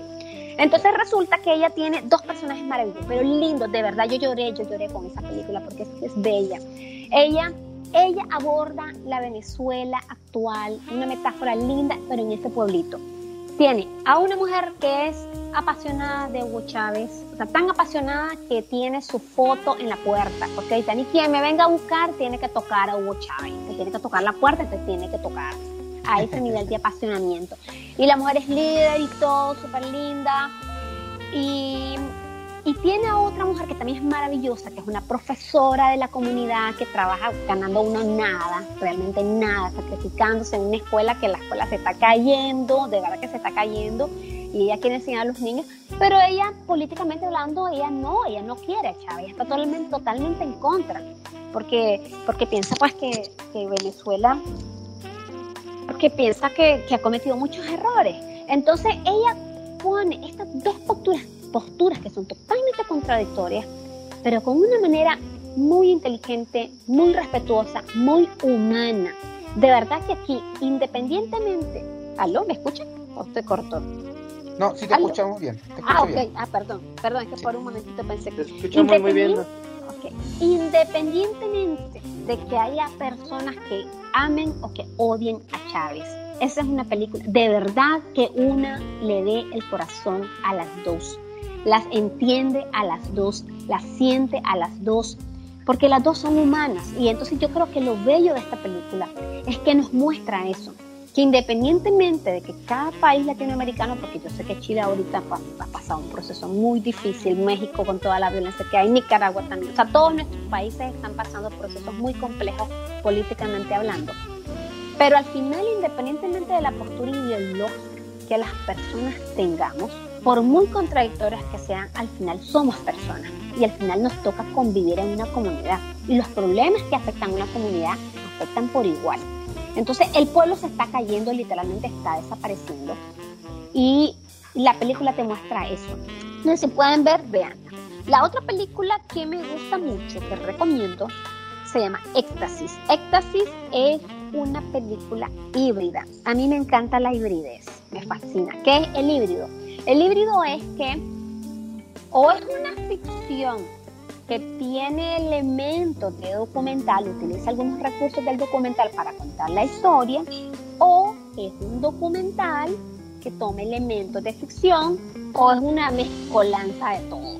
Entonces, Éxtasis es una película que surgió como un documental, porque es la vida de, de Moara, Moara Pasoni. Ella es una brasileña que tuvo problemas de anorexia. Y entonces cuenta, cuenta su historia, pero no es ella, sino que la ven, vemos este, ella como que recrea su vida. Entonces esa parte es como medio ficcionada, pero también este, eh, la forma en que la cuenta es una cosa un poco como artística, como, como de performática. Entonces es muy linda la manera en que está contada la película, incluso se atreve a meter desnudos de manera muy artística, ¿verdad? Pero también es muy cuestionadora porque ella, ella cuenta que su anorexia prácticamente comenzó desde que estaba en el vientre de su mamá, porque fue concebida en un momento y su mamá vivió todo el embarazo cuando hubo la dictadura de Brasil y le tocó bien cosas horribles y vivir muchos procesos de violencia. Entonces ella nació con una ansiedad y la ansiedad es la que la llevó a la anorexia. Entonces ella te cuenta todo eso, pero te lo cuenta de una manera bella, de verdad. O sea, aunque el tema suene así como, ay, qué feo, qué pesado, no. De verdad que no.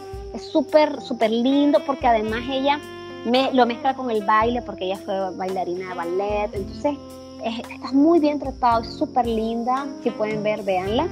Y la tercera película que también vi, también por internet, en otro festival de cine, eh, Dictado. Dictado es un cortometraje de un director peruano que se llama Eduard de Ibarra. Y a mí, bueno, dictado tengo que aclarar que tal vez, bueno, es para un público un poco más particular. Posiblemente a mucha gente no le guste. ¿Por qué? Por la manera en que está hecho. Pero dura solo 18 minutos, así que yo creo que aguantan 18 minutos, aunque no les guste la forma en que está hecho. sí, sí. No, pues sí es cierto. Sí. Dictado ¿Disciplina cinéfila? Sí, sí. A mí personalmente me encanta, a mí me encanta, me encanta cómo está hecho. Dictado es una película sobre una, una película documental, eh, pero es una es no ficción, en realidad es una mezcla como de cine experimental también, no es documental puro y duro. Entonces es sobre una huelga eh, que hubo en Perú por, una, no una huelga, una protesta social por una empresa minera. Entonces él este, graba eso, pero ni siquiera vemos a la gente que está protestando. Todo está borroso. O sea, él se centra más en la acción colectiva. Y para mostrarte la acción colectiva nunca ves ningún rostro, todo es silueteado, eh, utiliza mucho el desenfoque, medio escuchas voces por aquí, voces por allá, mete unas partes así como de, cine experimental porque de repente ves unas como, ay, ¿cómo se llama esto? Como, como la estampas de, de revistas que se repiten, tipo como el pop art, a mí me recordó un poco el pop art de los 60 Entonces me encanta por el tratamiento que le da y, mezcla, pues, o sea, mezcla el cuestionamiento de la gente a, la mina y también mezcla una crisis de rabia que hubo con los perros. Entonces es como la metáfora de la rabia de la gente, el enojo, la impotencia, ¿verdad? De la gente por todo lo que está pasando, que están destruyendo el medio ambiente, y la rabia canina que hay, que hay esta, crisis de rabia, literalmente los perros en ese momento están con rabia, entonces hay una crisis sanitaria. Entonces, ¿cómo, cómo estamos interconectados? O sea, de verdad, los animales están interconectados con los seres humanos que hay en la sociedad, aunque sean perros callejeros, aunque no los querramos ver, aunque los despreciemos. Entonces, a mí me gusta mucho. Y si pueden verlas, véanlas no sé sinceramente dónde están. Yo, como les digo, tuve la suerte que lo vi, pero sí les puedo dar recomendaciones de algunos festivales de cine que estuvieron por internet y que muy posiblemente van a seguir por internet o que tal vez van a repetir algunas muestras. Entonces, si pueden, véanlas. Una es el Frontera Sur Festival Internacional de Cine de No Ficción, así se llama, es de Chile. Este, ellos tienen una curaduría bellísima, fuerte, sí, eso sí, fuerte. Muchas de sus películas son, se requiere de, hígado para verlas, porque sí son bien fuertes. Sí. Está el Corriente No Ficción, esa es una, es un, Corriente No Ficción es un festival de cine de Perú, que de hecho Edward Ibarra, el, director de esta película, de Dictado, es uno de los que impulsa esta, este festival y ahí tuve la oportunidad. Em, fíjense que el Panamá, bueno, el, el, internacional, el Panamá, bueno, pero este es solo para Centroamérica. Bueno, pero si tienen audiencia en Centroamérica, vale mencionarlo. Este, el Festival Internacional de Cine de Panamá tiene ahorita una modalidad que se llama Cinema Sanita.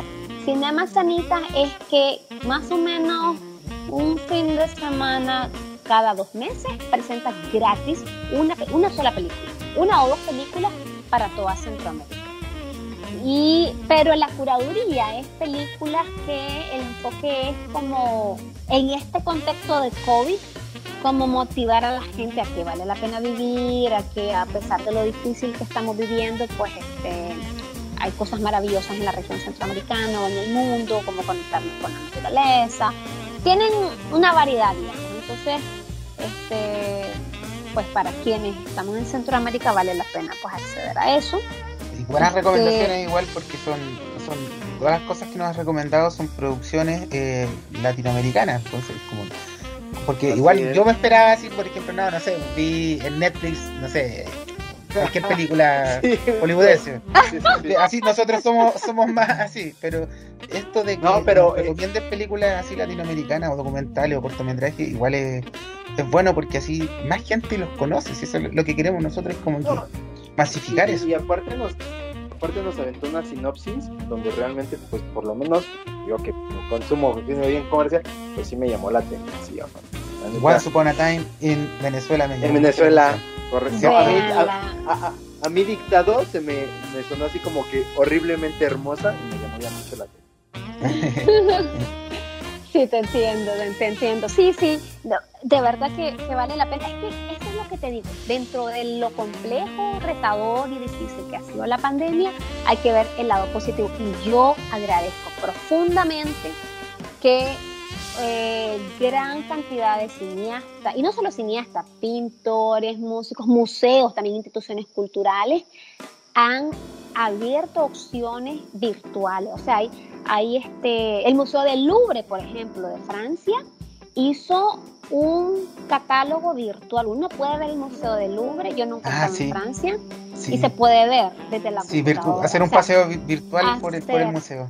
Exactamente, entonces eso es lindo, pues, porque te da la oportunidad, porque es cierto, pues, no todo el mundo tiene la oportunidad de viajar por cuestiones de presupuesto, o en este contexto, aunque tenga el presupuesto, pues mm, por las restricciones de viaje, de vacunas, de, de, PCR, de lo que sea, pues no está la facilidad. Entonces, este, yo... Ah, perdón, creo yo, y haciendo puntual el comentario, creo que yo que la pandemia, lo que una de las cosas que más ha aportado ha sido eso, los medios de desarrollo creativo. Qué, qué chingón. Así. Sí Totalmente, totalmente. Y solamente para culminar, porque viene ahorita en septiembre, pero sinceramente no recuerdo si es para América Latina. Ay, a lo mejor es solo para Centroamérica. Bueno, no sé, pero lo voy a mencionar. El grupo de cineastas de Guatemala y tienen una muestra de cine maravillosa que se llama Muestra de Cine, Memoria, Verdad y Justicia. Es una curaduría sobre esos temas, ¿verdad? Muy duros, muy difíciles y muestra películas este, no solamente de, América Latina, muestra también de otros países. Y este año, el año pasado fue virtual, este año también va a ser virtual. Creo que es gratis para Centroamérica y creo que es versión pagada para América Latina. No estoy segura porque no, pero comienza ahorita, creo que comienza el 13 de septiembre. La muestra de ah, cine, memoria, verdad y justicia queda poco, entonces si pueden googleenlo, ojalá sea latinoamericano, si no, pues lo siento mucho. O si no le escriben, o si no le escriban a la gente y les preguntan, pues de repente, mira, también eso. Ahorita es cierto, muchas cosas son específicas para ciertos territorios, ciertos países por los acuerdos y los financiamientos que consiguieron.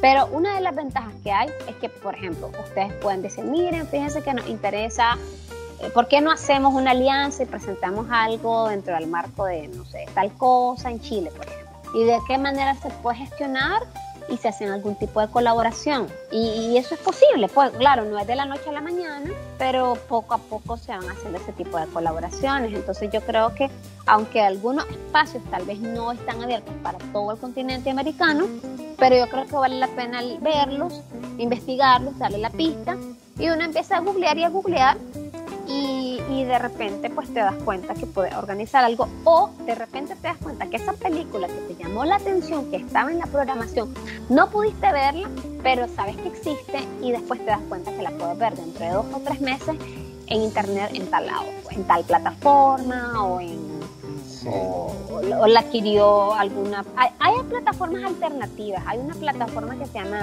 Movie además de Netflix hay Movie este, y hay otras que no, recuerdo en este momento este, entonces también pues uno puede empezar a, ver pues, opciones y pues, Morena Morena ya estamos llegando al, final del, del capítulo. Estuvo muy muy interesante esta entrevista porque conocimos un poco de tu trabajo de tu vinculación al mundo audiovisual o artístico incluso de tu participación en diferentes producciones y, la verdad es que queremos también llegar a, a ese público en, Nicaragua, en Centroamérica también, que, que también tenemos gente que nos escucha también ahí y que vayan conociendo a personas como tú, que son personas que impulsan el desarrollo creativo y cultural de los países latinoamericanos. Entonces, te damos las gracias en nombre de nuestro podcast y esperamos que esta entrevista haya sido entretenida e interesante para ti también.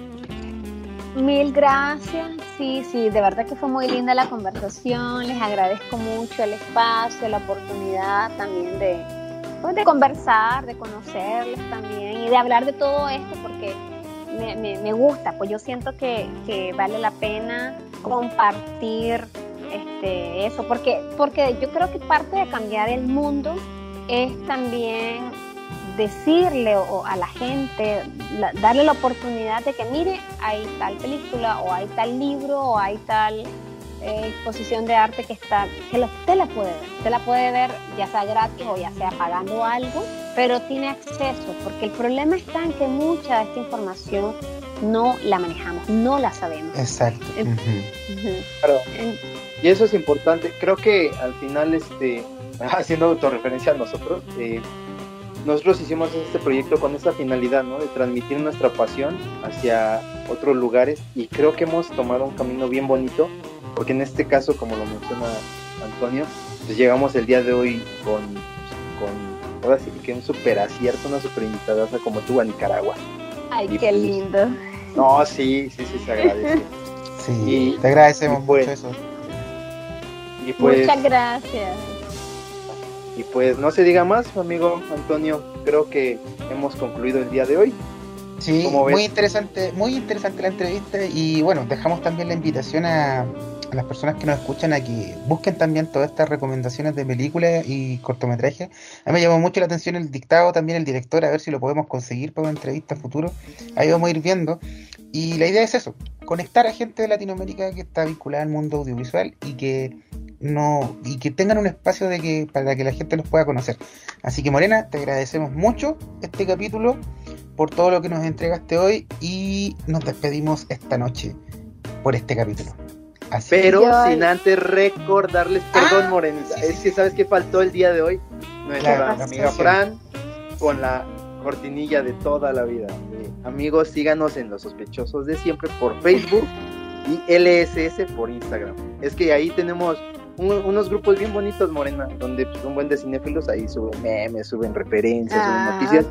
Y, y muchos nos siguen. Por ejemplo, pues saludos a Mayra, saludos a, al buen Leo, que seguramente también va a escuchar esto, a, ah, René, a Lau, que son gente que nos han venido siguiendo. Y, es bonito tener ya un grupo así de, de seguidores. También nosotros interactuamos ahí. Y también en algún punto más adelante habrá, si Dios quiere, una segunda parte, porque creo que se quedan muchas cosas en el tintero, ¿no, mi Antonio? Se queda mucho, mucho en el tintero, pero por tiempo no podemos, no podemos seguir más, pero pero sí está como para seguir conversando toda la noche, así como que está, muy interesante. Muchas gracias. Solamente antes, antes que ya me acordé del nombre del director de la película del documental sobre Filipinas, para que por si acaso a alguien le interesa. ¿Oh, el hombre se llama John Giavito pues no sé si se pronuncia así, pero por lo menos se escribe John Yavito.